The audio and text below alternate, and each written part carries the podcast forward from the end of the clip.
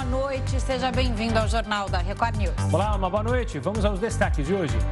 Avião com 132 pessoas cai no sul da China. A empresa aérea divulga que há mortos, mas não informa o número de vítimas.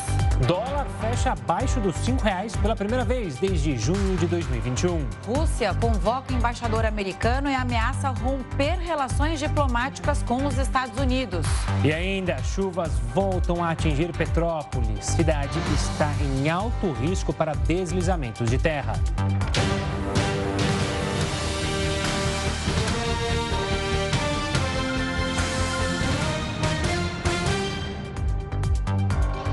Vamos então ao vivo com o repórter Matheus Scavazini, que traz agora o que tem de importante na agenda de Brasília nos próximos dias. Matheus, boa noite, bem-vindo mais uma vez. Teve agito por aí também por conta do aniversário do presidente Bolsonaro hoje, né? Conta pra gente. Teve sim. Boa noite, Camila, Gustavo, boa noite a todos. Bom, para amanhã está prevista uma reunião do Fórum de Governadores para discutir o novo cálculo do ICMS sobre os combustíveis, que ainda precisa ser regulamentado por eles. A lei aprovada pelo Congresso cria uma alíquota única em todo o país e foi bastante criticada por governadores. O Comitê Nacional dos Secretários de Fazenda também vai participar novamente para debater as consequências de algum, alguns pontos dessa lei que deve diminuir a arrecadação dos estados e também do Distrito Federal.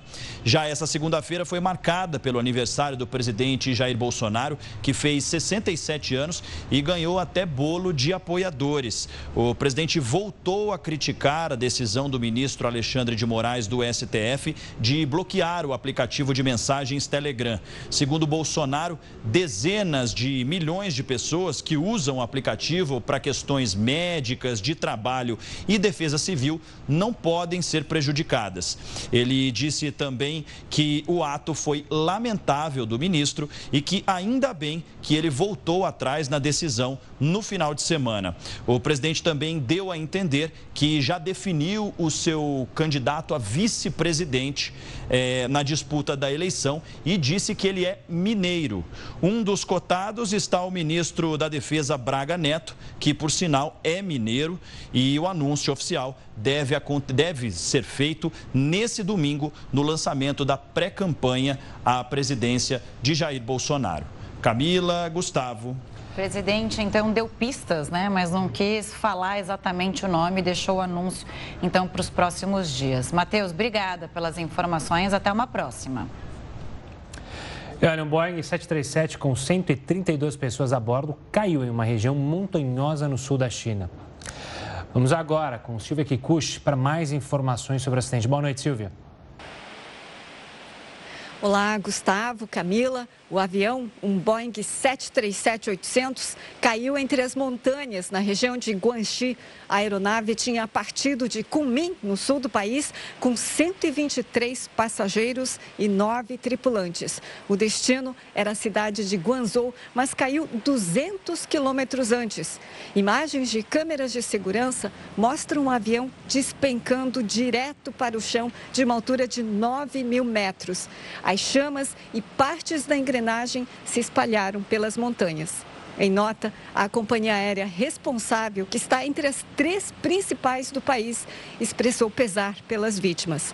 As investigações ainda não conseguiram determinar a causa do acidente. O avião tinha seis anos de uso. Agora, os investigadores tentam recuperar as duas caixas pretas do avião, o gravador de dados de voo e o gravador de voz da cabine, para ajudar a esclarecer o acidente. A aviação da China é conhecida por ser uma das mais seguras do mundo. O último acidente com vítimas foi há 12 anos. Camila, Gustavo. Obrigada, Silvia. E para falar mais sobre a queda do avião na China, a gente conversa agora com o Shailon Yan, engenheiro aeronáutico. Shailon, bem-vindo, boa noite. A imagem é impressionante, né? Um mergulho ao chão em menos de dois minutos. O que pode ter acontecido, né? Em tempos de guerra, é, se levantou isso, é, né, como a gente chama, no, no boca a boca. Ah, será que esse avião foi abatido? Mas essa possibilidade não existe. É, não, é, não na China, né?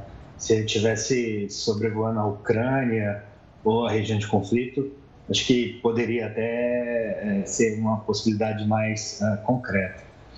É, a, a, imagem é, ela é chocante, né? A gente não espera é, que uma aeronave comercial é, caia da forma como ela caiu.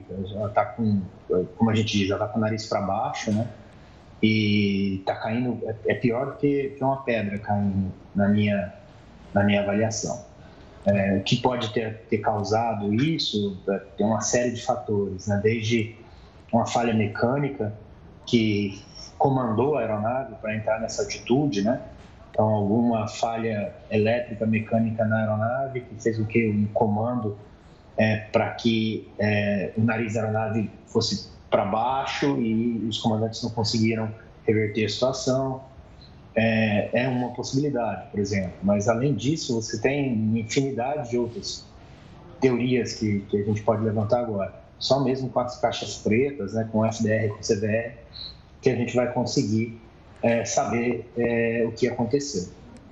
Shaila, uma boa noite da minha parte também. Esse modelo é um Boeing 737, mas não é o mesmo que teve aquela série de problemas que causou é, um, um, número, um número grande de acidentes, de mortes de passageiros. Esse essa aeronave que caiu hoje, ela é segura? Ela já tinha algum tipo de problema? Afinal, é mais um problema envolvendo aviões da Boeing. Boa noite. É, é, assim, é outro modelo, né? É uma variação do Boeing 737. O Boeing 737 tem várias variações. O Boeing 737 é uma das aeronaves mais fabricadas e vendidas no mundo. Ele tem um registro de segurança de voo muito elevado. Então, não, não é uma aeronave que você pode dizer que ela, que ela é insegura de maneira nenhuma. É, as questões que envolveram o 737 MAX foram dois acidentes é, elas foram já levantadas pela investigação e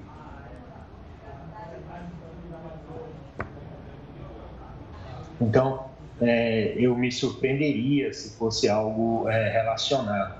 Até porque lá naquele caso, o que você tinha era uma questão de software de controle de voo com a configuração da aeronave que causava o problema que levou às duas quedas. É, e elas também aconteceram em momentos diferentes do voo. Então, aí, nesse caso, a aeronave estava em cruzeiro e, por alguma razão, como é, vocês mesmos disseram, ela, ela mergulhou né, e caiu 8 mil metros em, em, em, poucos minutos. Já lá, o que você tinha era uma situação de, de início do voo, decolagem, e, e, e como, como eu já disse, a investigação já levantou todas as questões com relação àqueles acidentes. Então, não acho que são relacionados, embora seja o mesmo fabricante, embora sejam variações da mesma aeronave, eu acredito que aí aconteceu alguma coisa diferente. É o que foi, como, como eu disse, é só depois que a gente tiver o resultado da, da, do CVR, né, que grava os dados de, do, do cockpit, o que foi dito, o que foi falado, e o FDR, que é o que grava uh, os dados do voo mesmo. E aí a gente vai saber, por exemplo, é, o, o, que que disparou, quando foi, foi é, é, que se iniciou os eventos que levaram a, a, a essa, esse acidente trágico.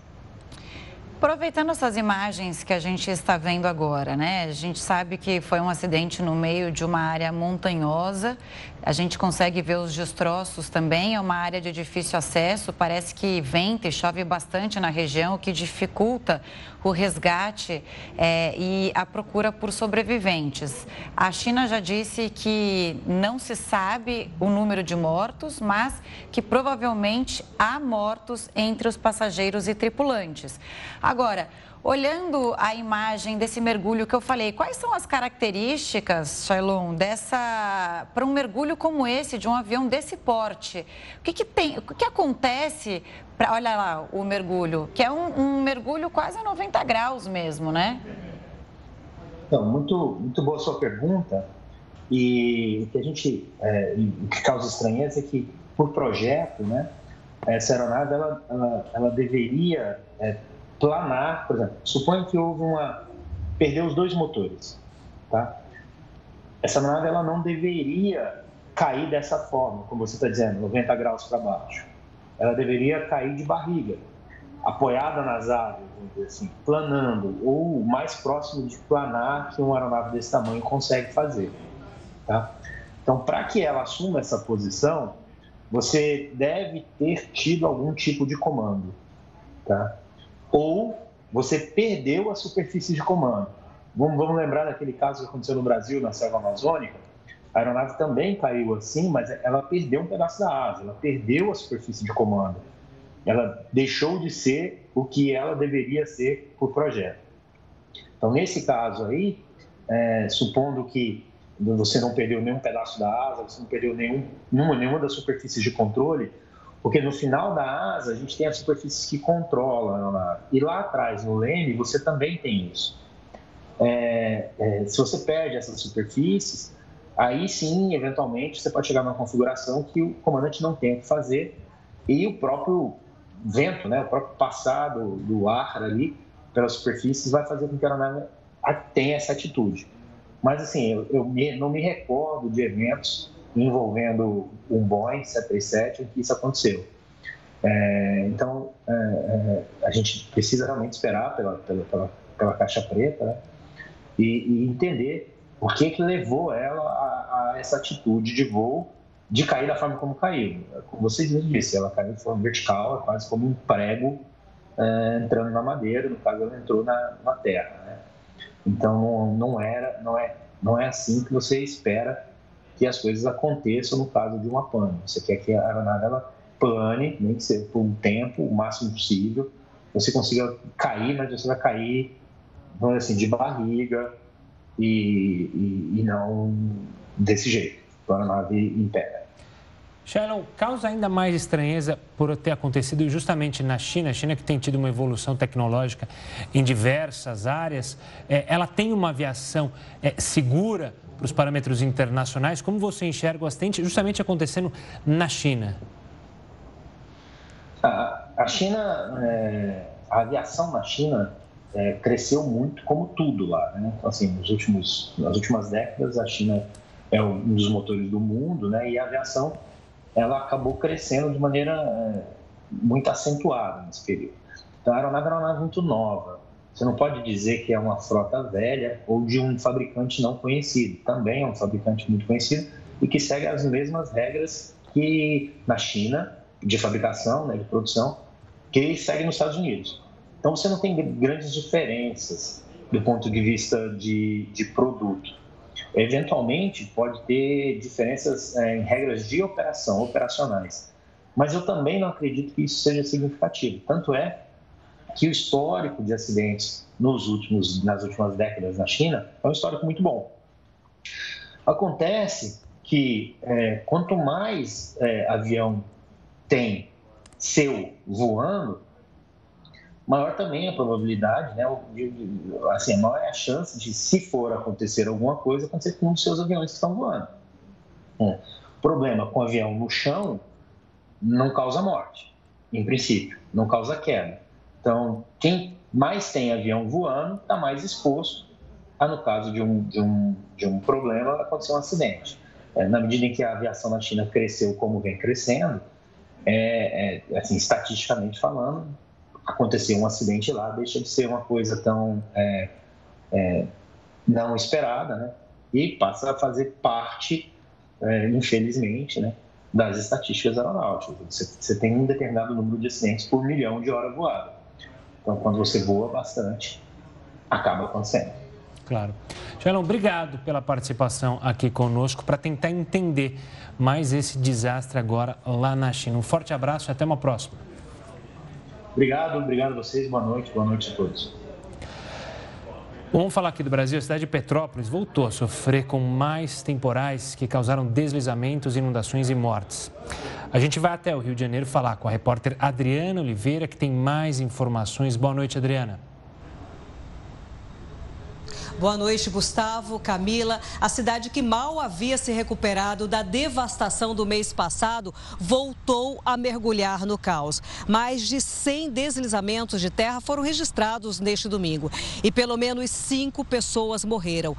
Os bombeiros ainda procuram por quatro desaparecidos. Desde ontem, o Corpo de Bombeiros Militar do Estado do Rio já recebeu mais de 60 chamadas de deslizamentos e 34 pessoas foram resgatadas com vida. É muita coisa, né, Adriane? Qual é a previsão do tempo para as próximas horas, né? Que é o que preocupa realmente, porque, como você disse, já aconteceu há menos de um mês, a gente viu as cenas se repetirem. A força da água ali impressiona, né, Gustavo? Impressiona. normalmente, quando vem a enxurrada, ela vem e vem com força.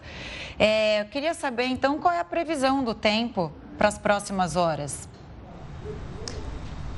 Para amanhã, Camila, a previsão do tempo é de chuva fraca a moderada, viu? Mesmo assim, a Secretaria de Educação informou que as aulas vão se manter suspensas nas escolas e centros de educação infantil, tanto na rede pública quanto na particular. Voltamos com vocês, Camila e Gustavo. Obrigado, Adriana. Um forte abraço. Qualquer novidade é só chamar. Um shopping em Kiev foi atacado por tropas russas. Pelo menos oito pessoas morreram.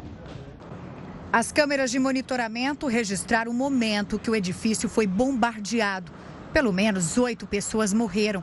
O ataque gerou uma grande explosão que quebrou todas as janelas. O bombardeio russo também atingiu várias casas no distrito. Os funcionários da emergência ucraniana socorreram diversas pessoas que estavam soterradas nos escombros. O ministro da Defesa da Rússia afirmou que a Ucrânia guardava foguetes no shopping que eram utilizados para bombardear as tropas russas. As autoridades da Rússia afirmaram que vão continuar a usar mísseis hipersônicos para atingir alvos na Ucrânia. Os russos bombardeiam Kiev pela quarta semana e tentam cercar a capital. Moradores de um prédio atingido por um ataque aéreo voltaram ao local para avaliar os danos. A TV estatal russa transmitiu uma ação militar em Marinka, cidade próxima a Donetsk. Imagens aéreas mostraram ataques entre tropas ucranianas e separatistas. O Ministério da Defesa russo afirmou que derrotou quase que completamente uma base das Forças Armadas ucranianas. Já as autoridades da Ucrânia não confirmam o ataque. E olha só, a Rússia afirmou que as falas do presidente dos Estados Unidos, Joe Biden, sobre a guerra na Ucrânia colocam em risco a relação entre os países.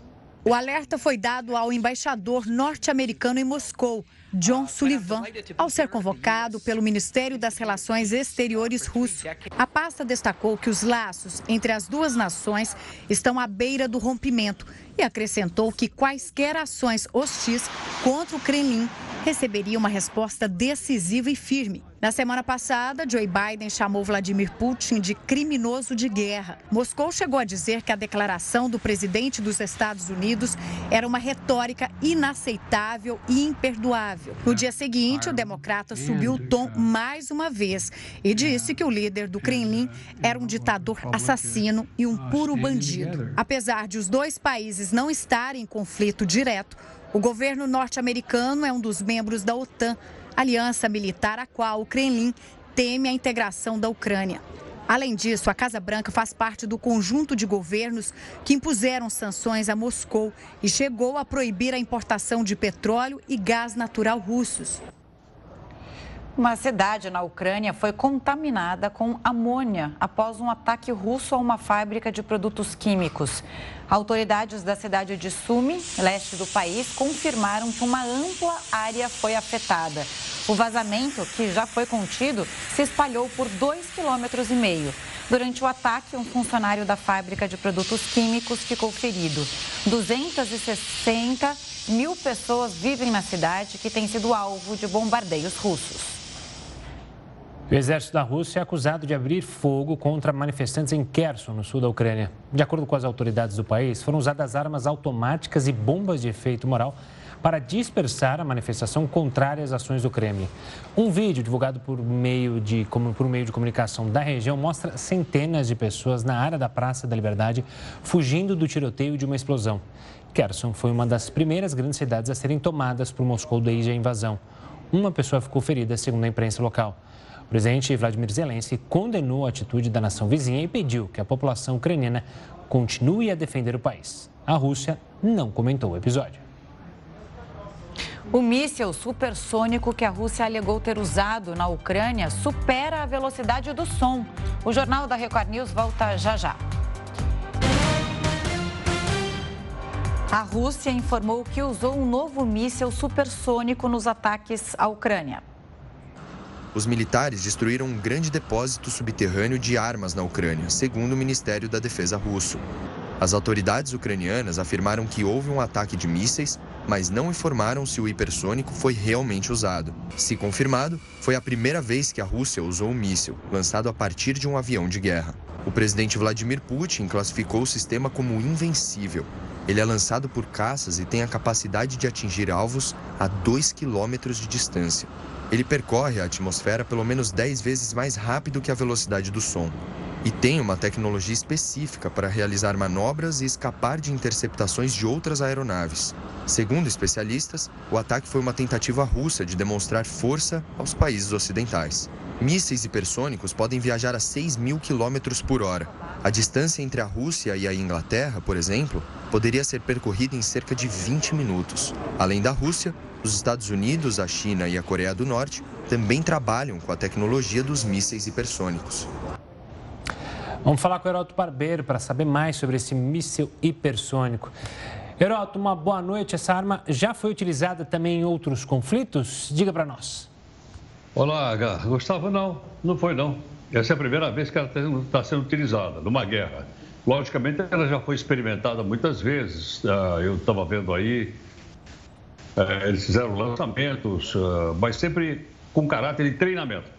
É a primeira vez que ela está sendo utilizada. Eu estava vendo também aqui os analistas, o pessoal que entende aí de armamento, etc, etc. E eles dizem o seguinte, que, esse, que a utilização é mais, tem mais um caráter de propaganda do que propriamente dito de uma, de uma arma capaz de virar a guerra. Por que razão? Ela não é eficiente? É, a gente acabou de ver aí na nossa reportagem que ela é muito eficiente. Por que, que é propaganda? Primeiro, porque a Rússia, e eu já tenho lembrado isso aqui, é o segundo maior exportador de armas do mundo. Primeiro, Estados Unidos. Segundo, a Rússia. Portanto, ela está fazendo uma propaganda de um míssil que pode ser comprado por outros países. Segundo, que é a coisa mais séria, que é o seguinte: hoje, é, quando você pode usar um armamento nuclear, geralmente esse armamento é de grande capacidade e você lança por mísseis balísticos intercontinentais. Pois é. Os russos estão trabalhando também com a possibilidade de trabalhar com, trabalhar com pequenos uh, ogivas nucleares e essas pequenas ogivas poderiam ser transportadas por esse uh, míssil né, de hipervelocidade. Então faz parte, portanto, não só da guerra, porque logicamente acerta o alvo, faz parte da propaganda, porque os russos vendem isso tudo, e, do mesmo tempo, faz parte dessa corrida armamentista que nós estamos assistindo hoje, dizendo: olha, nós estamos cada vez desenvolvendo armas cada vez mais eficientes e podemos usar armas nucleares nesses mitos estão aí. Portanto, as notícias não são boas nem para a Ucrânia, nem para a paz do mundo de uma maneira geral.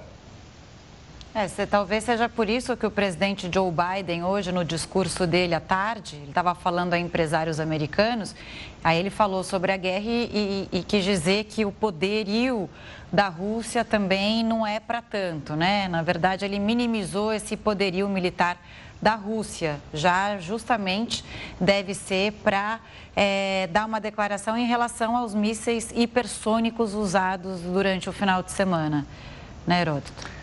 Exatamente. E também porque os Estados Unidos, os russos disseram, olha, que esse, esse míssil, ele não pode ser inter, é, interceptado pelos sistemas que existem atualmente no mundo. Os americanos têm um sistema chamado Patriota, Patriot, E esse sistema, por exemplo, é muito usado em Israel para se defender dos ataques de mísseis que recebe principalmente da, da do Irã, ou da Arábia ou, ou da, da Síria. Esses patriotas poderiam ser levados para a Ucrânia, mas eles não teriam condições de derrubar esse hipermíssil pela velocidade que ele tem. Mais uma coisa interessante que é o seguinte: ele é capaz de desviar de alvos. Os mísseis até agora, eles eram lançados numa determinada direção e ele arreta até atingir o alvo. E lá estavam então os ah, mísseis de defesa.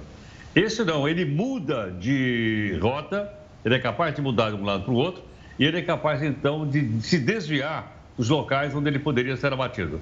Depois, com a velocidade, veja, 6 mil quilômetros por hora, só para a gente ter uma ideia, isso dá mais ou menos oito vezes a velocidade de um avião comercial.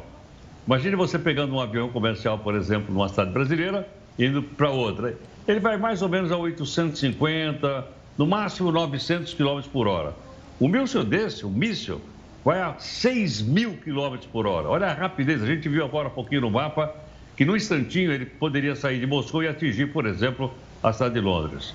Então, nós estamos assistindo aí uma, uma corrida armamentista. E essa corrida armamentista, normalmente, ela é chamada de paz armada. Se os nossos amigos que estão acompanhando aqui quiserem saber o que é uma paz armada, basta lembrar o seguinte: a paz armada foi o período que antecedeu a Primeira Guerra Mundial. A paz armada foi o período que antecedeu a Segunda Grande Guerra Mundial. E nós estamos em, em direção a viver uma nova paz armada. Não estou dizendo que vai levar uma terceira guerra Espero que a gente tenha aprendido com toda a desgraça e com todas uh, as coisas que aconteceram. E o último detalhe: tem um nome curioso esse míssil aí. Um nome muito simpático, romântico. Em russo, ele se chama Punhal. Precisa dizer mais ou não? Não precisa dizer mais nada, enfim. Heroto, a gente volta a se falar ainda nessa edição sobre outros assuntos. Um forte abraço e até a próxima. Até já, obrigado. Até já. Servidores da Segurança Pública de Minas Gerais fizeram um protesto hoje em Belo Horizonte. Então a gente vai até a capital mineira com a repórter Gisele Ramos. Gisele, boa noite. Quais são os detalhes? Boa noite, Gustavo. Boa noite, Camila. Os policiais fecharam a rodovia MG10 em frente à cidade administrativa, sede do governo, para solicitar reajustes no pagamento. A categoria cobra duas atualizações salariais de 12% que foi prometida pelo governador Romeu Zema em 2020. Esse protesto iniciou na tarde dessa segunda-feira e pegou os motoristas de surpresa na capital.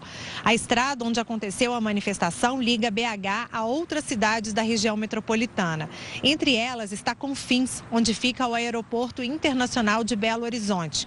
O congestionamento chegou a ultrapassar os 6 quilômetros.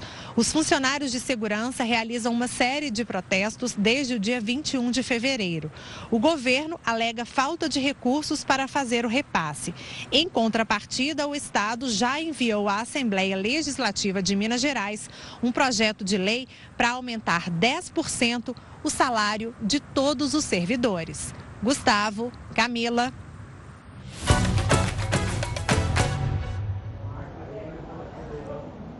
E vai começar um mata-mata do Campeonato Paulista. E o primeiro confronto da nova fase do torneio será entre São Paulo e São Bernardo.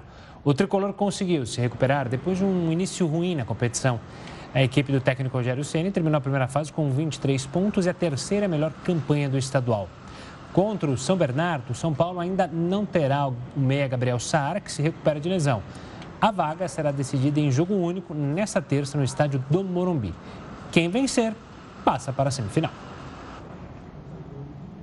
O dólar fechou abaixo de R$ 5,00, menor cotação desde junho de 2021. O Jornal da Record News volta já já com essa e outras informações. Jornal da Record News de volta para retomar o assunto Petrópolis e as chuvas que atingiram a região. O Jornal da Record News recebe o coronel Alexandre Lucas Alves, secretário nacional de Proteção e Defesa Civil. Uma boa noite, coronel. Infelizmente, cenas repetidas do que, a, que atingiram de novo a cidade. Eu queria saber como é que está a situação agora em Petrópolis e a atualização dos números da chuva desse final de semana. Bom, é, boa noite. aqui em Petrópolis, agora nós estamos nesse momento sem chuvas. Ah, o que eu pude perceber quando cheguei aqui na parte da tarde é uma cidade castigada né, por esse novo evento.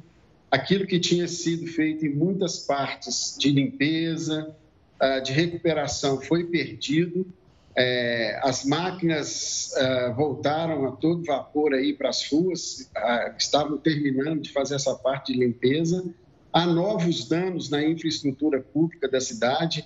Infelizmente, cinco mortos e quatro desaparecidos. O Corpo de Bombeiros com alguma dificuldade em função ainda da instabilidade de determinados locais de, de resgate. E, claro, uh, muito trabalho a ser feito em virtude dessa nova desse desastre. Coronel, é, a Defesa Civil emitiu um alerta de risco alto para deslizamento nas próximas horas e a previsão de mais chuva aí para a região. Qual é a preparação para esse alerta com uma cidade já devastada ela estava em recuperação e mais uma vez essa cena se repete, mortes, deslizamentos. Também você tem um balanço de quantos deslizamentos de terra, quantos moradores já deixaram as casas, quantos faltam ainda. Qual é o trabalho que vocês têm que realizar para preparar a cidade para um novo temporal? Bom, esses dados que você pede, é importante que o município ele faça a divulgação em virtude da velocidade com que eles mudam, né? Uhum. Esse trabalho, por exemplo, de socorro e de, ah, de assistência e de resgate, ele é um trabalho que está muito relacionado com os bombeiros. Já o abrigamento, o acolhimento dessas pessoas, inclusive a emissão de alertas e o treinamento das comunidades é feito pela Defesa Civil Municipal. O que nós é, tivemos é, ciência na reunião de hoje à noite com o prefeito é que é, mais de mil pessoas foram retiradas, mais de duas mil pessoas foram retiradas das áreas de risco. Elas estão em abrigos, em casas de parentes, elas estão em aluguel social. Há um, há um, um trabalho muito robusto e muito inovador na questão de aluguel social aqui na região. É, então, esses dados é muito importante que eles sejam repassados pelo município. E, é claro, o governo federal apoia com recursos orçamentários e financeiros e com a logística e com todos os integrantes do governo federal que tem alguma ação para apoiar a cidade aqui nesse momento. Secretário, você falou da emissão dos alertas. É, é, como o senhor avalia justamente a emissão dos alertas? Isso foi um aprendizado é, que, infelizmente, a gente está tendo que ter, né? Afinal, os desastres têm ocorrido, muito mais do que a gente gostaria, mas como o senhor analisa justamente a emissão de alertas, é, ou seja, o alerta chegar rápido à população e a população conseguir responder em buscar o apoio, em ir para os locais combinados? É, eu, eu tenho dito em todos os debates que eu tenho é, participado sobre essa situação de Petrópolis, que o caso aqui ele é diferente de, da maioria das cidades do Brasil. A configuração ah, geográfica, geológica, a vulnerabilidade da cidade em função da, do seu relevo e as condições das chuvas que têm caído, ela demanda um estudo específico para nós verificarmos o que, que aconteceu no dia 15, por que, que nós tivemos tantas mortes, com uma cidade que tem uma preparação muito importante. Ela tem uma boa defesa civil municipal, ela tem planos de contingência, tem treinamento com a comunidade, tem vias de fuga, tem abrigos já é, é, preparados para as pessoas se recolherem em caso dos, dos, das sirenes, tem sirenes. Então, a, a, a Petrópolis, ela, ela segue quase tudo que a ONU recomenda para prevenção de desastres. Nós precisamos estudar o que houve aqui no dia 15 para nós entendermos o que precisamos melhorar, porque, é claro, é, precisamos é, evoluir para que não ocorra tantas mortes como aconteceram.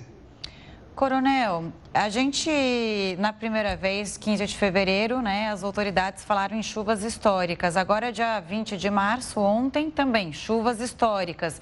E aí é, vem essa sua avaliação de aonde está o erro para que essa tragédia se repita em tão curto espaço de tempo. Na verdade, não está meio claro que essa região não é para ser habitada da forma que ela é?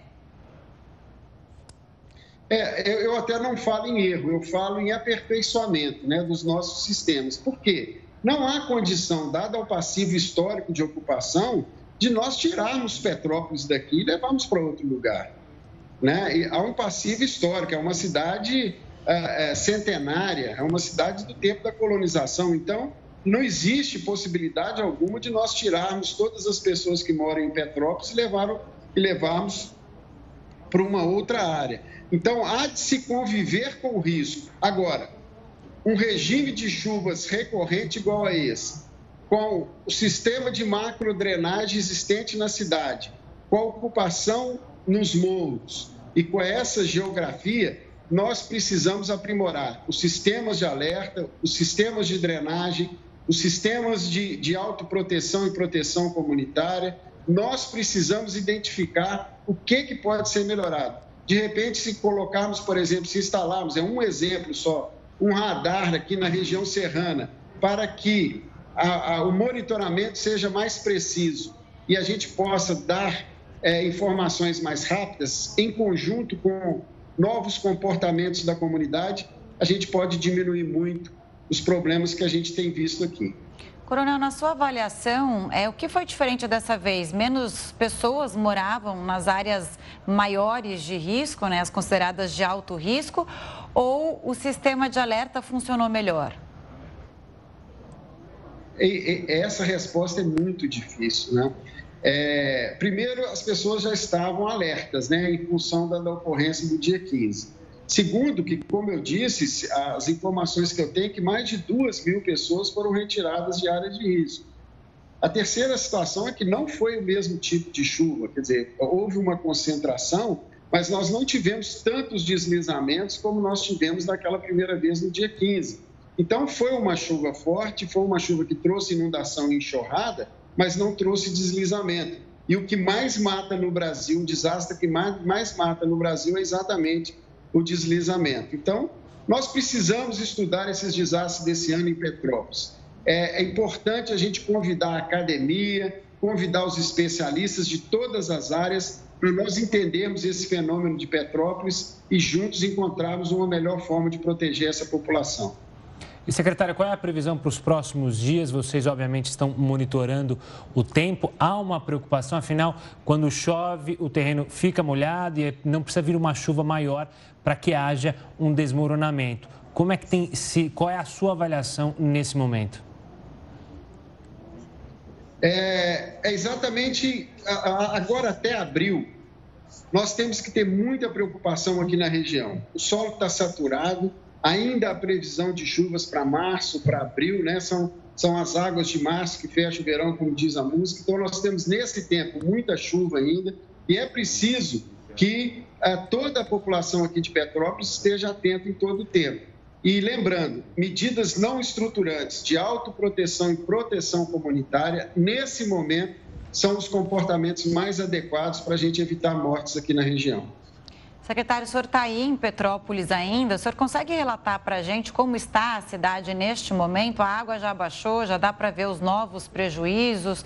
Áreas que tinham sido recuperadas também novamente sofreram com os alagamentos. O que, que o senhor viu aí é, da cidade e de efeitos desse temporal de ontem?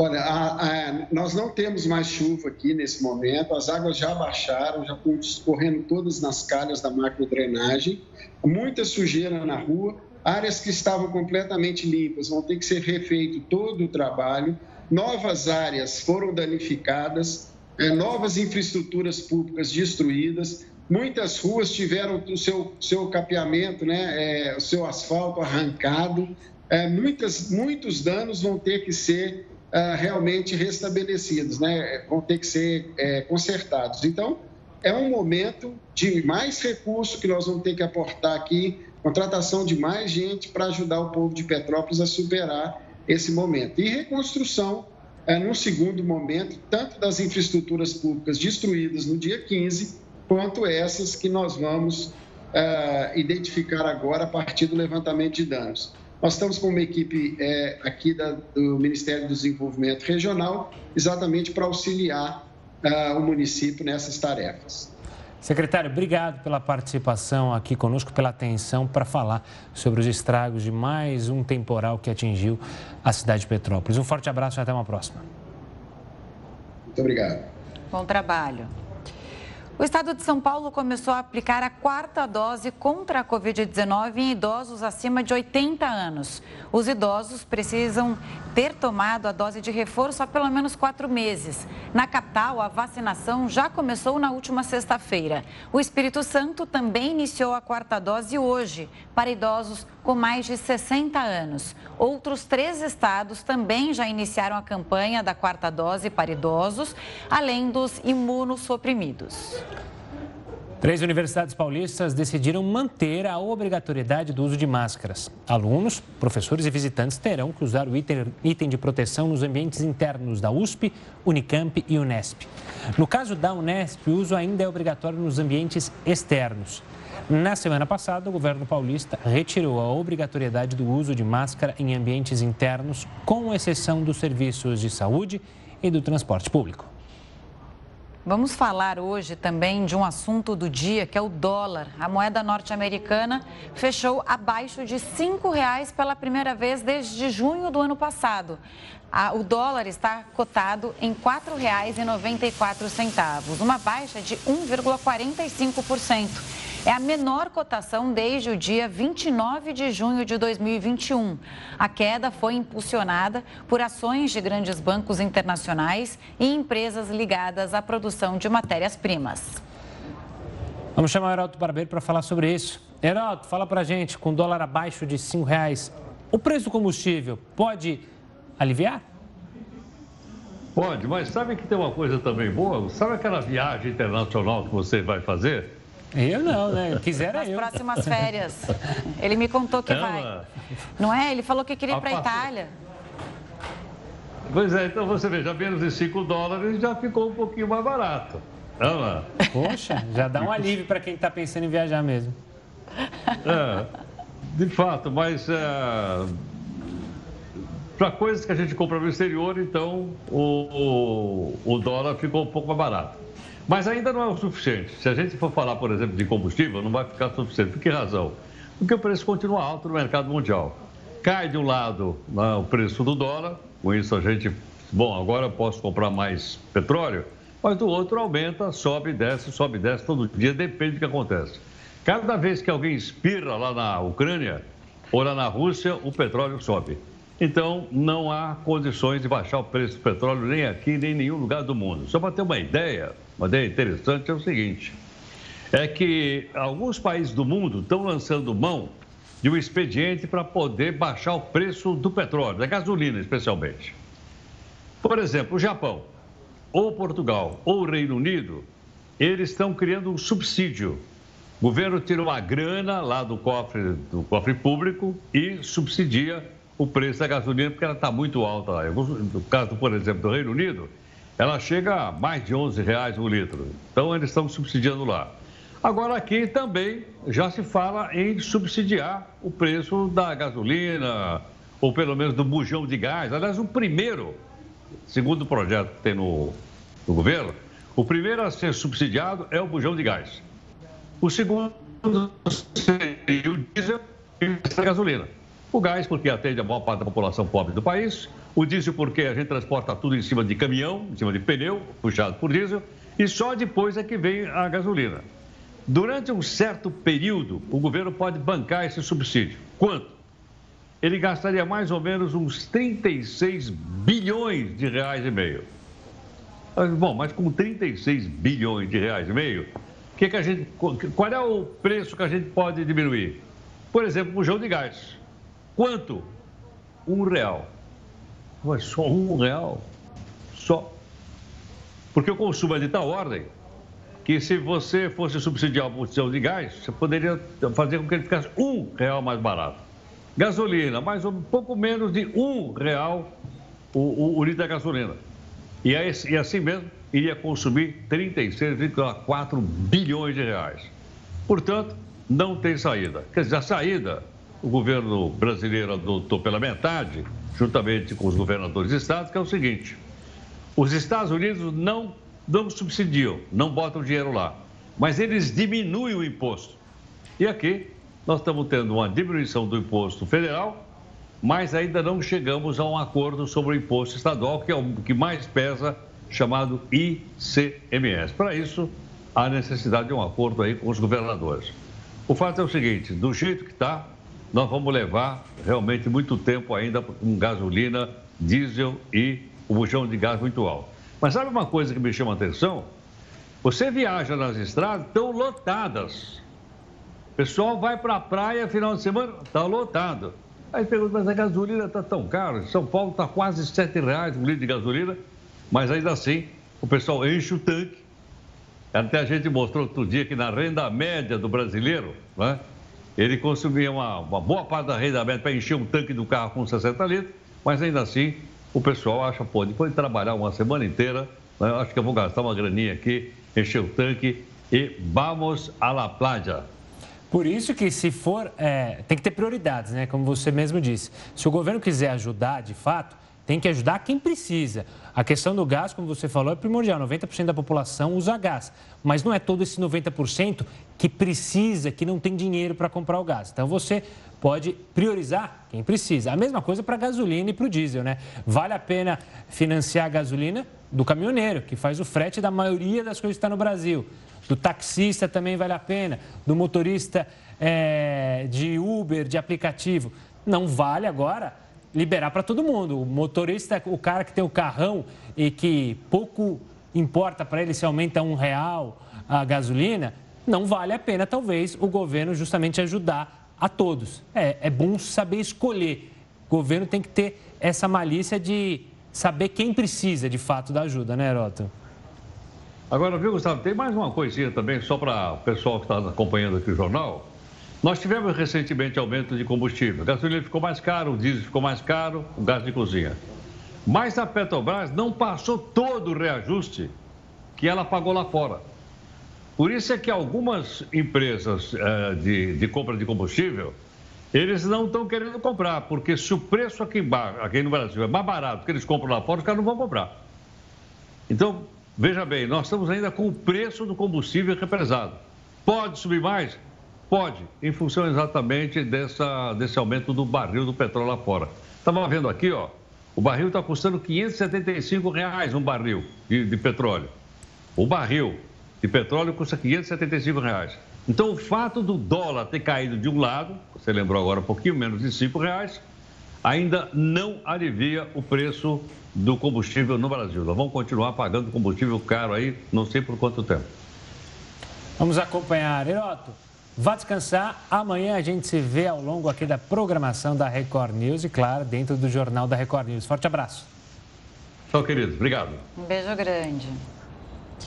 O presidente dos Estados Unidos vai se encontrar com líderes europeus para discutir a guerra na Ucrânia e a rivalidade com os chineses. O Jornal da Record News volta já já. O Jornal da Record News está de volta com uma cena que chamou a atenção hoje dos paulistanos. Quem passou pela chamada Cracolândia, no centro de São Paulo, encontrou as ruas vazias. Vamos ao vivo até lá, então, falar com o repórter Tiago Gardinali. Tiago, boa noite, bem-vindo mais uma vez. Qual é o motivo dessa mudança por aí? Realmente está vazia a rua, hein? Exatamente, Camila. Boa noite a você, a todos que acompanham o Jornal da Record News. Uma, uma cena que chama muito a atenção, principalmente da nossa equipe que teve o costume de acompanhar muitas operações policiais aqui na chamada Cracolândia. Veja só, não há nenhum usuário, nenhum traficante, apenas equipes da Prefeitura Municipal realizando um trabalho de limpeza neste local que fica bem ao lado da icônica Estação da Luz. Inclusive, a gente observa a, a base da Guarda Civil Metropolitana, uma viatura da Polícia Militar ali na outra ponta, né? e aqui os homens da Prefeitura, que inclusive estão saindo nesse momento, após terem é, realizado uma limpeza total desse espaço. É a primeira vez que a gente consegue entrar aqui e caminhar, podemos dizer, em total segurança, não há nenhum tipo de comprometimento, né? não há aquela concentração de usuários eh, que costumam ficar por aqui fazendo 24 horas, né? uso de entorpecentes e também um alívio para os moradores desse condomínio. Né? São várias unidades, vários prédios aqui ao lado as pessoas é, que enfrentaram uma situação muito difícil, inclusive com a desvalorização imobiliária, a depreciação desses imóveis, é, porque a situação ia se complicando. Esses moradores tinham, inclusive, dificuldade para acessar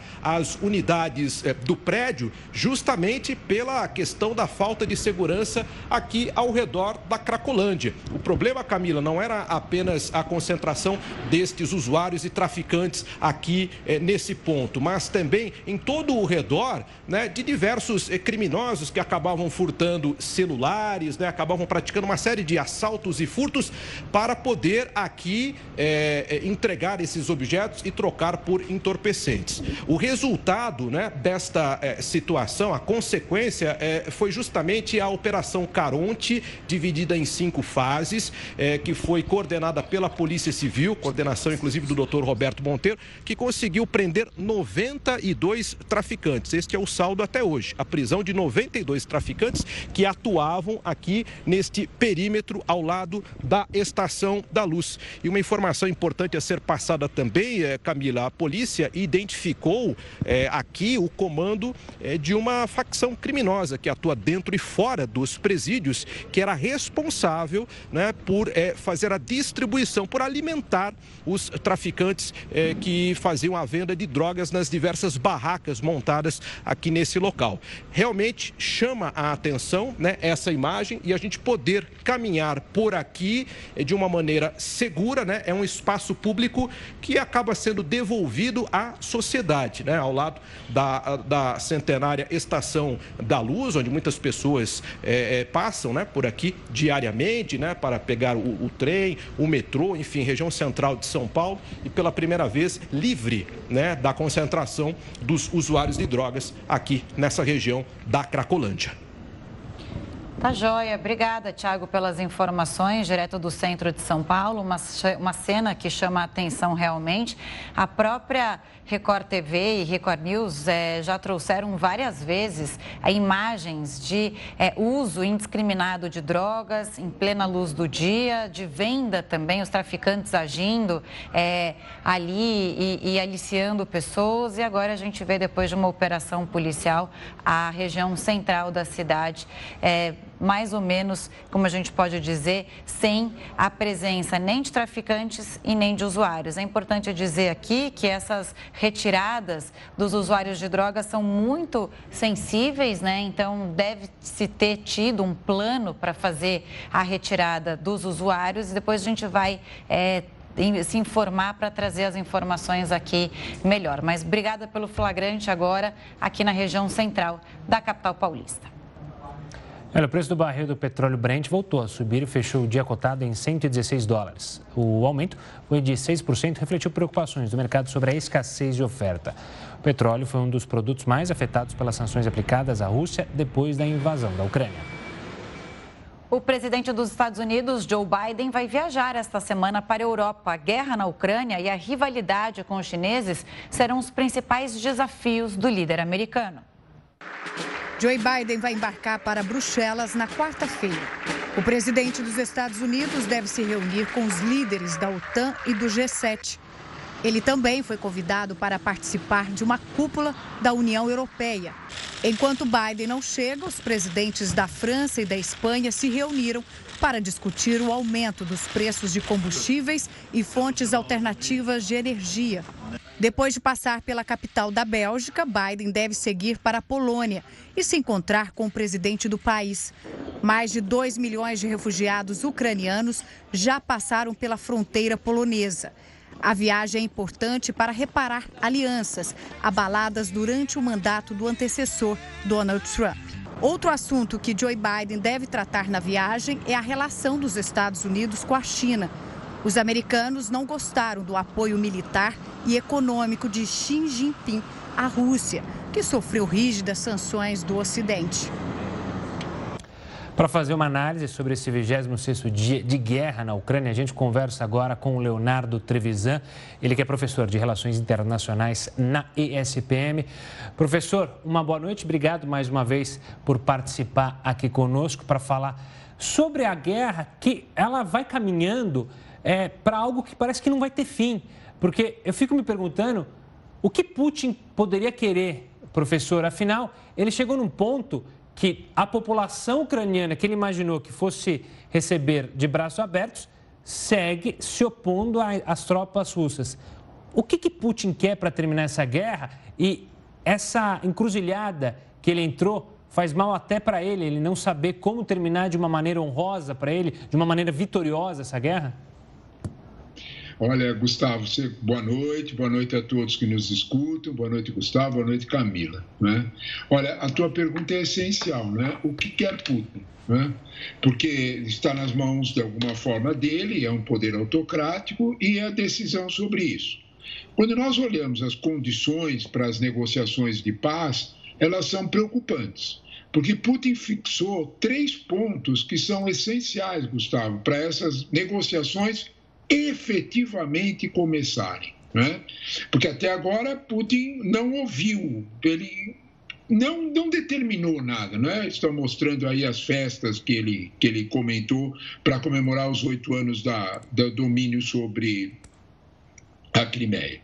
Na prática, o que Putin quer são três pontos. Primeiro deles, ele quer uma Ucrânia desmilitarizada, uma Ucrânia com no máximo 50 mil soldados. Ele quer uma Ucrânia que, de alguma forma, não faça nenhum pacto militar. Dois, é óbvio, como consequência disso, não entrar na OTAN e muito menos na União Europeia. Esses dois pontos, Zelensky, os, os ucranianos, levando em conta a violência dos ataques russos, principalmente de artilharia, ataques aéreos, que são essa destruição. Kharkiv, é a Economist fez uma matéria impressionante sobre Kharkiv, acabou de sair, sobre mostrando a destruição completa da cidade. Mariupol, a mesma coisa. Esse é uma espécie de modelo do que ele pretende impingir a Kiev nessa situação.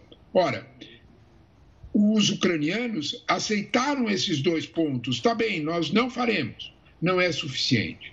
O que ele pretende, o terceiro ponto que ele pretende, é uma espécie de desmembramento da região leste da Ucrânia. Aqui mora o perigo.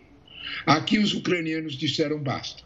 Né? Porque os ucranianos, de alguma forma, entendem que esse território é um território ucraniano, tanto a Crimeia quanto a região do Donbás, a região onde está Donetsk e Luhansk, e eles não pretendem aceitar. Aqui tem uma, talvez seja o ponto mais sensível dos objetivos de Putin. Putin pretende que se esvazie o poder de Zelensky Putin pretende que Zelensky se, tenha que se apresentar à sua população como alguém que fez concessões demais aos russos. Professor. Ele pretende esvaziar o poder de Zelensky. Estes são as quatro. Desculpa te interromper, professor. É que não, não, não lembra também muito o que aconteceu justamente no confronto, no conflito entre Sérvia e Bósnia, quando os sérvios queriam dizimar a Bósnia, dizer: olha, não existe o bósnio, não existe a nação bósnia. E é algo que justamente o Putin está querendo dizer: olha, a Ucrânia não existe uma nação. E está fazendo exatamente o contrário, ou seja, está criando esse poder, essa nação ainda mais forte para os ucranianos, esse poder de pertencimento, esse patriotismo, esse nacionalismo. Você fez bem de lembrar a Sérvia, porque a Sérvia é um aliado dos russos há muitos anos, desde a Primeira Guerra Mundial. Quando nós olhamos para essa situação, o, o, nacionalismo sérvio, a agressividade do nacionalismo sérvio sobre a Bósnia, Kosovo, né? sobre, sobre, aquela, sobre a região dos Balcãs, ele lembra um pouco o que está sendo feito com a Ucrânia, sim. Agora, Gustavo, o que nós temos que entender é por que, que Putin está agindo dessa forma. Talvez E este é o raciocínio mais dramático, mais triste de ser feito. O que Putin pretende é que nenhuma outra república, inclusive as repúblicas, as ex-repúblicas soviéticas, sigam o exemplo da Ucrânia. Putin pretende uma punição exemplar na Ucrânia. Observe que nesta festa que vocês mostraram, bem interessante vocês terem mostrado, um dos cantores que cantou nessa festa comentou na música que o próximo que iria sofrer a anexação russa seria a Moldávia.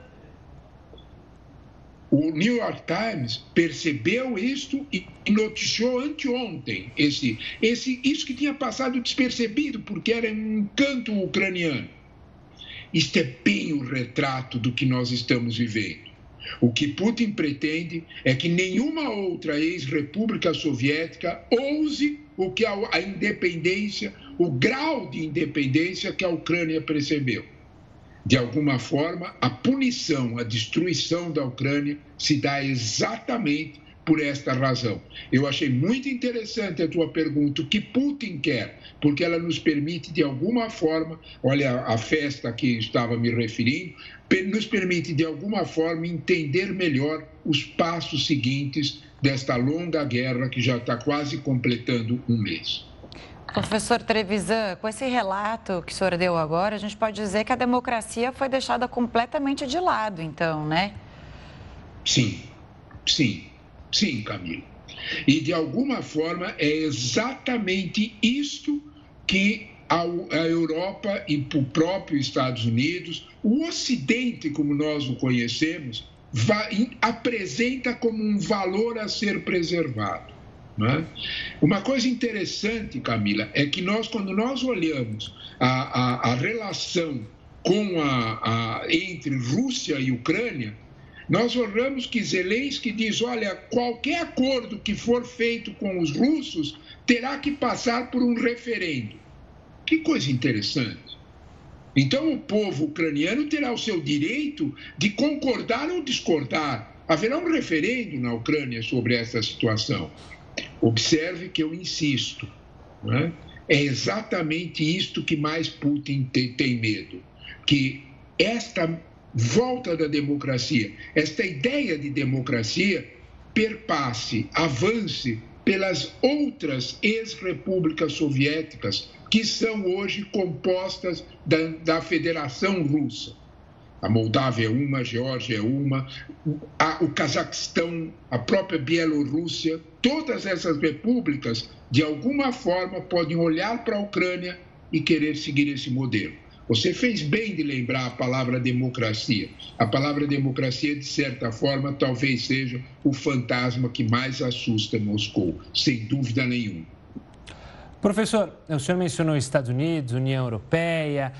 Hoje o que a gente teve de chamar atenção foi justamente uma resposta do Kremlin às falas do presidente Joe Biden. É, bom, a diplomacia entre eles já não existia, mas como você enxerga essa possibilidade de ruptura é, da, dos dois governos? Olha, de alguma forma, o que aconteceu foi que o governo Biden com a experiência que tem. Biden, nós não podemos nos esquecer disso. Biden, durante mais de 30 anos, foi um congressista que foi praticamente, ele por sucessivos governos controlou a poderosa Comissão de Relações Exteriores do Senado americano. Ele tem uma vastíssima experiência internacional. Nós esquecemos esse detalhe e isso é importante lembrar. Biden avançou em alguns termos muito fortes Biden chamou Putin de criminoso de guerra, Biden chamou Putin de assassino. É? Independente de ser ou não o, o, o, adjetivo, o fato real é que a diplomacia russa se incomodou com isso e fez uma, uma, uma trajetória, um caminho que é normal quando há reclamações diplomáticas. Chamou o embaixador americano e questionou avisando que esta situação poderia levar a uma ruptura das relações diplomáticas entre os dois países. O que foi interessante foi a resposta de Biden. A resposta americana foi absolutamente institucional e diplomática. Né? O porta-voz do Departamento de Estado americano, hoje à tarde, vocês mostraram isso durante a tarde, fez uma declaração bastante enfática em termos diplomáticos, respondendo e, cobrando aquilo que a Camila falou alguns minutos atrás, dizendo que o que os Estados Unidos defendem é a democracia, são os seus valores. Quem ataca esses valores faz um crime de guerra. E é nesse sentido que ele foi chamado, que, que de algum modo a, o governo americano lembrou que existem crimes de guerra. Uma resposta diplomática dentro da boa técnica diplomática para uma acusação, para um movimento. Que isto vai redundar numa ruptura de relações diplomáticas, todos os analistas internacionais acharam excessivo. De alguma forma, isso não, não é momento para isso é? mas de algum modo se percebe que os adjetivos usados por Biden tocaram, feriram, atingiram os seus objetivos de fazer de alguma forma a Rússia pensar duas vezes e tentar se defender. Bom, a União Europeia também falou hoje né, em crime de guerras por parte da Rússia, principalmente por causa das últimas 24 horas, bombardeio a shoppings, né, que servia, o shopping que servia de refúgio. E quando a gente pensa em refugiados, a gente pode dizer que em sua ampla maioria, mulheres, idosos e crianças, né? Aí até aquela denúncia de deportação ilegal de refugiados ucranianos para a Rússia, que eles teriam confiscado é, passaporte para os, eles, para os ucranianos não terem como se virar quando chegarem ao país. Quer dizer, já não basta devastar a Ucrânia por completo, porque as imagens de destruição também são impressionantes. É, eu não sei se vocês chegaram a ver aquela imagem que tem pessoas andando na rua e todos os prédios em volta, é, acho que foi em Kiev mesmo, todos danificados. É, acho que foi próximo a esse, esse shopping que foi bombardeado hoje. De qualquer forma, esse meio usado nas guerras são sempre sujos, como a gente está vendo agora na Ucrânia, é, e por isso que se fala em, em vários vários crimes de guerras cometidos por Putin. Agora, também é, é outra coisa que eu queria falar aqui com você. Uma loucura pensar nisso, né? Eu não quero que os, as regiões ex-uniões, é, ex-União Soviética, que elas tenham sua independência, porque a gente está falando de democracia e está falando de independência também. Então, vou fazer uma guerra contra a Ucrânia e isso, que isso sirva também de exemplo de poder por parte da Rússia. É uma loucura o que está acontecendo, né, professor? Sem dúvida nenhuma, Camila, sem dúvida nenhuma. Porque você toca naqueles que são a parte mais sensível dessa guerra. São os inocentes. Imagine você, eu ou o Gustavo na nossa casa, uma bomba caindo na cabeça da gente. Nós, nós não temos nada a ver com isso. Lá se vai o nosso, lá se vai o nosso patrimônio, lá se vai a nossa família, lá se vai a nossa situação e aí eu me transformo, eu abandono tudo que tenho, olha esse casal, eu abandono tudo que tenho e tenho que migrar para um país, vai saber em que condições. Essa imagem que eu tinha falado, não é impressionante essa imagem? Olha só, as pessoas carregando o pouco que, que elas têm para carregar ali com todos os prédios e casas é, destruídos ali próximo a elas. É, é, é revoltante ver cenas como essa. Camila, isto dá bem a medida do que pretende o processo de pressão russa. O processo de pressão russa pretende, de alguma forma, com esses bombardeios, deixar sem, sem outra condição que não seja a rendição para Zelensky. Este é o ponto. É por isso que, que a diplomacia europeia e o, e, o, e o, governo americano falam em crime de guerra. Porque você está levando, com os bombardeios, a uma situação que é insustentável para os ucranianos. É esta realidade que, de alguma forma, porque já se, já se previa esse fato, né, de que os russos estacionaram, eles estagnaram, eles pararam os avanços terrestres para deixar as bombas fazerem o serviço o serviço dramático, o serviço de alguma forma cruel de bombardear esses patrimônios de forma que as pessoas ou fujam ou exijam de Zelensky uma rendição. Esse quadro, sem dúvida nenhuma, só, só me permite pensar, como você usou, é uma loucura, mas é uma loucura que traz toda essa destruição que nós estamos vendo aí. Professor, você falou no presidente Zelensky, ele tem batido na tecla e hoje ele voltou a bater que só um encontro entre ele e o presidente Vladimir Putin pode pôr um fim nessa guerra. É, você acredita que possa, de fato, ocorrer um encontro entre dois presidentes é, que vivem uma guerra, provocada, obviamente, por um país que ataca o outro? É possível imaginar isso? Ou ele fala isso porque ele sabe que Putin não vai aceitar? Olha, primeiro ele sabe sim, Gustavo, que Putin não vai aceitar. Ele, ele tem absoluta coerência com, com essa medida, porque Putin não, não está na hora. Observe, Gustavo, que nas negociações entre a, a já ocupada, nas quatro rodadas de negociações, os russos nunca mandaram uma delegação de alto nível. Eles nunca mandaram um diplomata, nunca mandaram um militar, nunca mandaram um ministro de Estado. Ele, ele, ele sempre, de alguma forma, a autoridade mais alta foi um ex-ministro da Cultura. Por que isso? Porque não interessa a Putin nenhuma negociação enquanto aquelas três condições não forem alcançadas. A razão daquilo é demonstrar com muita clareza quem ganhou na Ucrânia e o que acontece com quem faz as ousadias que os ucranianos fizeram. É disto que nós estamos falando. Nós estamos falando sobre a impossibilidade de um acordo de paz que não traga embutido, que não contenha uma rendição praticamente incondicional da Ucrânia. Esta rendição custará ao governo Zelensky, não há dúvida nenhuma. Os próprios ucranianos vão olhar para toda essa destruição e vão querer uma troca de governo, porque é neste quadro que Putin, de alguma forma, se nega a sentar numa mesa de negociação. E é exatamente por ele que Zelensky pede um encontro, porque sabe que é a última medida para poder, de alguma forma, salvar o que resta, tanto da Ucrânia como do seu próprio governo. Professor, e tem essa história né, do Zelensky fazer um referendo para ver o que os ucranianos acham sobre um acordo de paz, se eles estão é, a favor disso ou contra. É, é, é, é simbólico, porque é o povo que está sendo atacado. Então, eu ouço o meu povo, estamos aqui é, resistindo pelo nosso país e, e, eles têm uma representatividade grande é, para nós. Né? Então, eu acho que é uma mensagem, mais uma mensagem forte do presidente presidente da Ucrânia, que nesse momento é, ainda se mantém ali resistente a todos esses combates agressivos é, da Rússia. Mas obrigada mais uma vez pelas explicações, pela participação aqui. Nos vemos em breve, com certeza.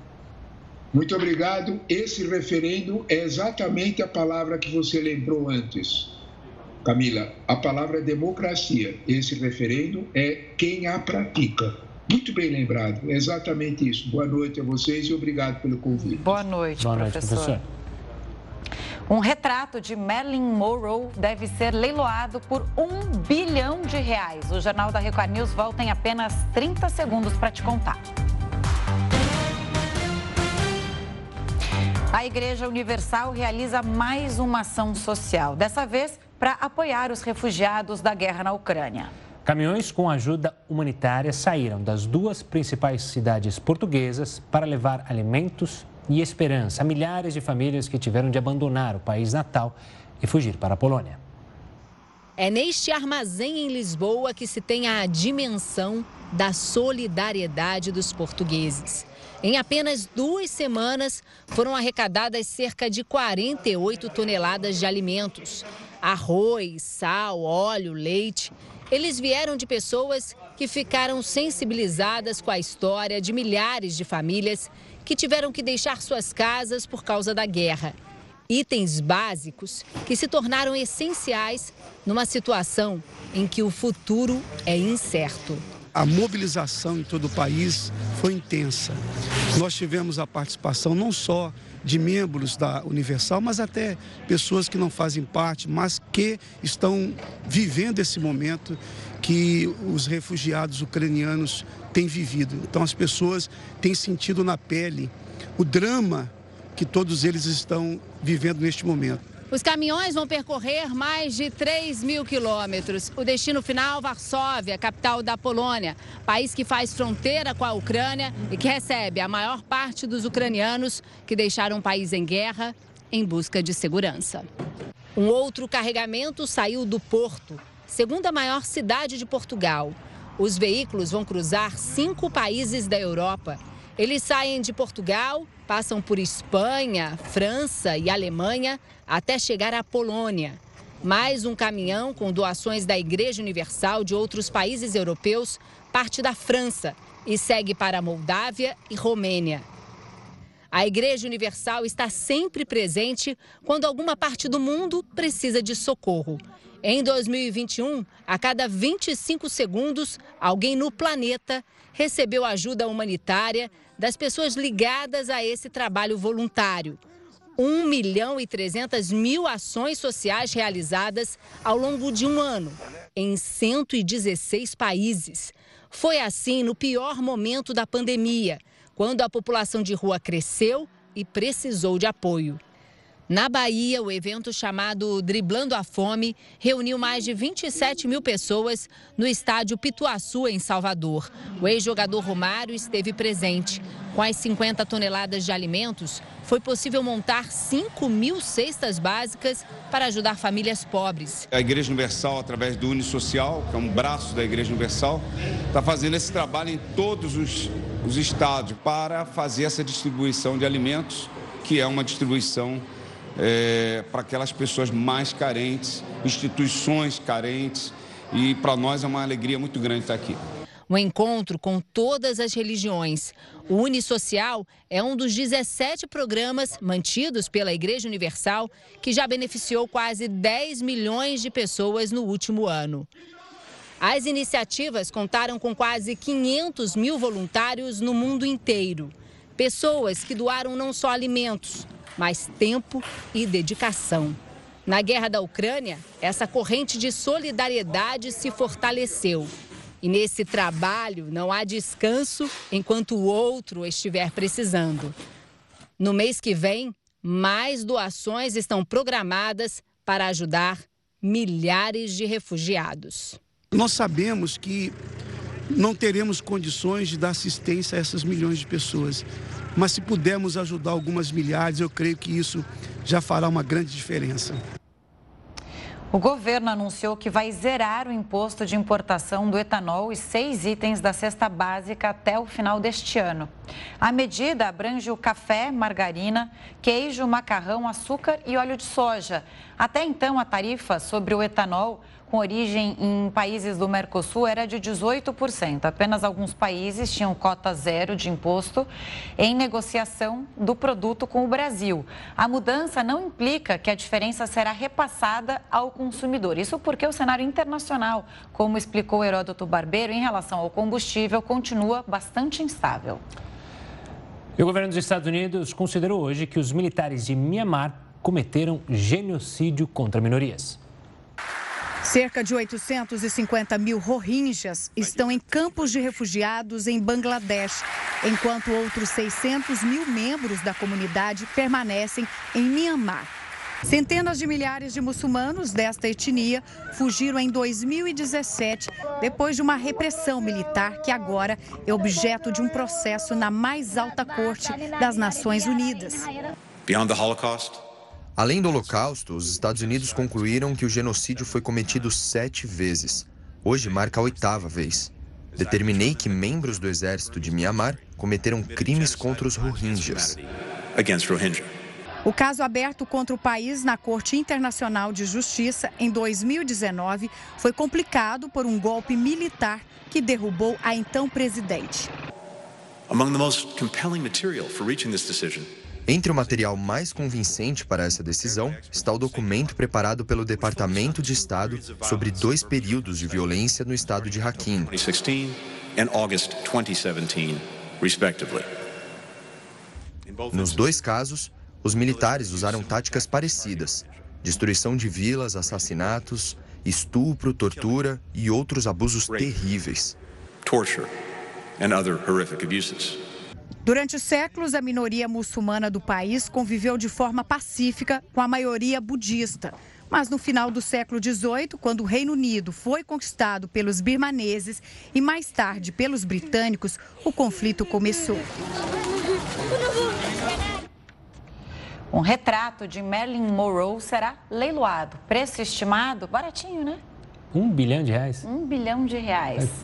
A obra também é de Andy Warhol e vai a leilão em maio em Nova York. E se for arrematada pelo valor anunciado, será a mais cara do século XX. O dinheiro será usado em projetos de saúde e educação de crianças pelo mundo. Vale dizer que o Andy Warhol também é um dos artistas mais famosos e conceituados. E ele é americano também, mas do mundo inteiro. Então, por isso que a obra chegou a esse valor. Ela estava exposta no MoMA, em Nova York, ficou bastante tempo por lá. Eu não consigo entender como pode, podem avaliar esse valor numa obra. Ah, é linda, maravilhosa, mas um bilhão de reais... É. Quem compra, né? Acho que eu estou de mau humor, segunda-feira. Enfim. Olha que tem a semana, vamos lá. Vamos lá. O Jornal da Record News fica por aqui. Muito obrigada pela companhia. Uma ótima noite. Fique agora com o News às 10 com a Risa Castro. E até amanhã.